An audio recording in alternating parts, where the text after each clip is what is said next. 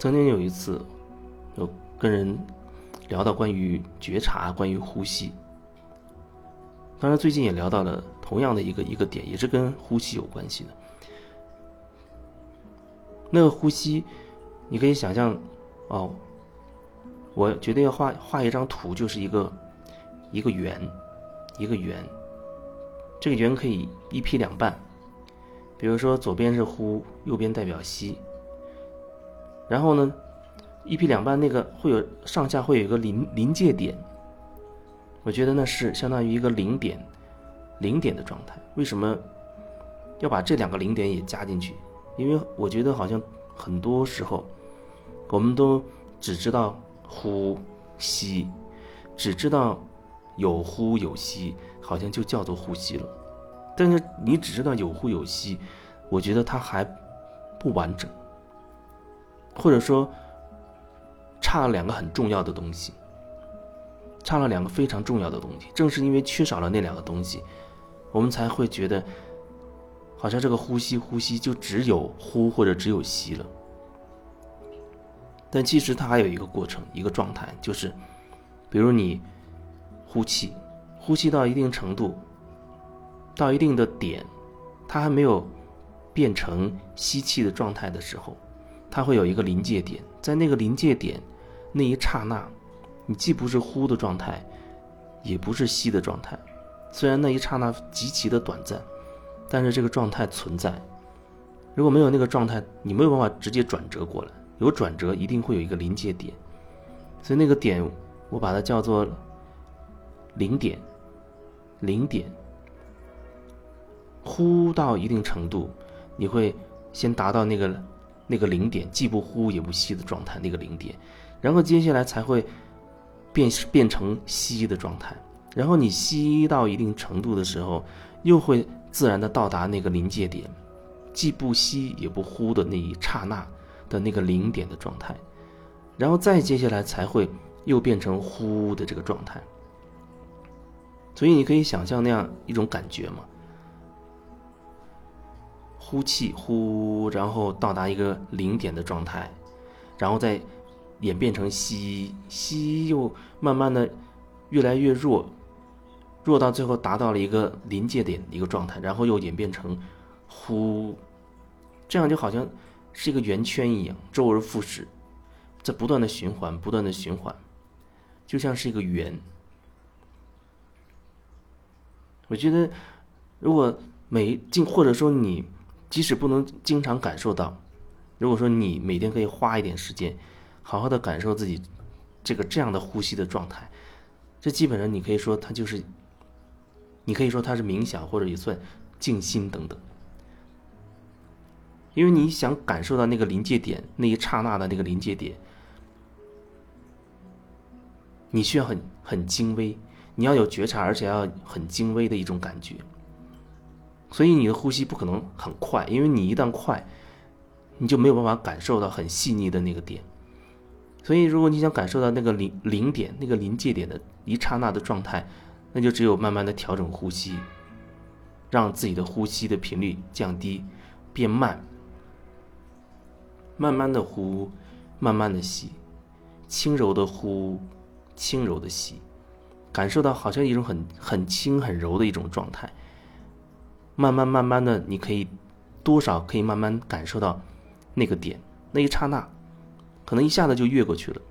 但我我觉得，如果你一直可以关注以这样的方式关注你的呼吸，会很有好处，会很有好处。所以要记得，完整的一个呼吸，除了有呼有吸之外，它还有临界点。那个一刹那的临界点的存在，那个临界点，那一刹那，我觉得等同于所谓的当下。都说活在当下，我觉得那个真正的当下，可以说就在那呼跟吸之间的交接的那一刹那那个零点，零极限，我觉得也可以等同于那个零呼跟吸交。交接的那一刹那，那个那个零点，那那个零点就好像是这个世界的这个系统的一个缝隙一样，就像我前面曾经说，我们这世界是有无数个碎片、无限个碎片，以某种线索连贯起来的，看起来好像是连续的，但其实它是由无数无数个碎片组成的。而那个呼跟吸之间的那一刹那的临界点，就相当于每一个碎片之间那个很很细微的那个空隙。如果说能进入那个空隙里面，我觉得那可以说哦，那个状态就叫开悟了，大概等同于那个状态。因为这这个系统基本上让你知道有呼有吸，让你知道事情有对有错。有好有坏，可是你很少会意识到，所谓呼吸之间的这个一刹那的临交界点和好与坏，所谓好与坏交接的那一刹那的那个那个所谓的临界点，就像有时候你你做一个决定，你可以想想你曾经做过的，哪怕所有所有的决定，往往会有一种情况就是。你会觉得你，我做了一个决定，但是那决定后面其实可能还有很多其他的。打比方，就像我想往东面走，但其实我心里可能有个声音，其实我有感觉也想去西面，只不过向东面走的声音好像更大。那最终我就做了一个决定，我往东面走了。那虽然我做了这个朝东走的决定，也并不表示这是我全部的、全部的一个选择，全部的一个决定。有时候人会催你说：“赶紧做决定，赶紧做决定。”那你究竟要做一个什么决定？会不会有一种可能性存在，说我现在很纠结啊，我想往东走，也想往西走。虽然向东走的声音很大，很大，很大。可是，我内心还是存在向西走的那个声音，哪怕它很微弱。最终，我可能会选择向向东走，但是不表示说我内心没有一个向西走的那个声音。